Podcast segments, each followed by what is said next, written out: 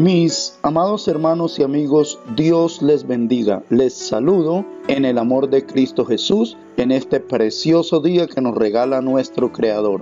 Primer día de la semana, día de celebración y de presentarnos en la casa de Dios, dando a Él la gloria, dando a Él la honra, porque ha terminado una semana y estamos iniciando una más para colocarnos en las manos del Señor. El pan del cielo para hoy nos lleva al libro de Hechos de los Apóstoles, capítulo 3 y el versículo 1 que dice, Pedro y Juan subían juntos al templo a la hora novena, la de la oración.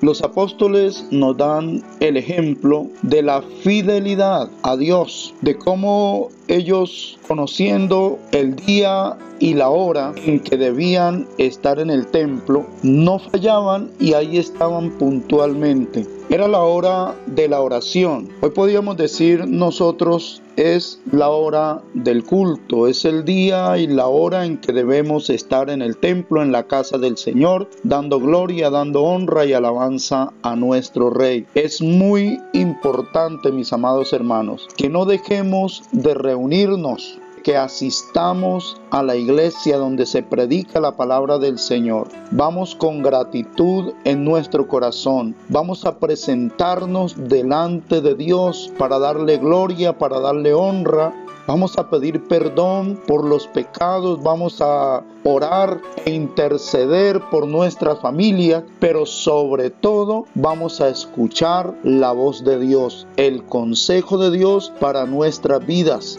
Por eso, mis amados hermanos y amigos, la invitación es para que sabiendo nosotros la hora, el día en que hay una cita con el Señor, en que hay un servicio para honrar y glorificar a Dios, no faltemos, hagamos todo lo posible por darle al Señor el primer lugar, para no cambiarlo por ninguna otra cosa. No cambiemos al Señor por las cosas pasajeras de este mundo. No cambiemos al Señor ni siquiera por lo que más queremos sobre esta tierra, porque Él reclama de nosotros siempre el primer lugar en nuestro corazón.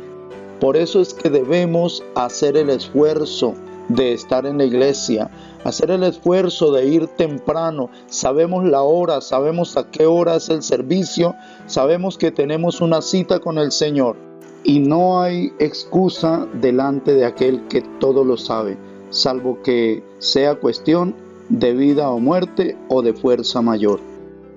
De manera que no dudemos, no desmayemos, esforcémonos y acudamos a la casa del Señor Dios tiene cosas grandes y maravillosas para nosotros en este día, en esta semana y todos los días en que nosotros permanezcamos fieles a Él.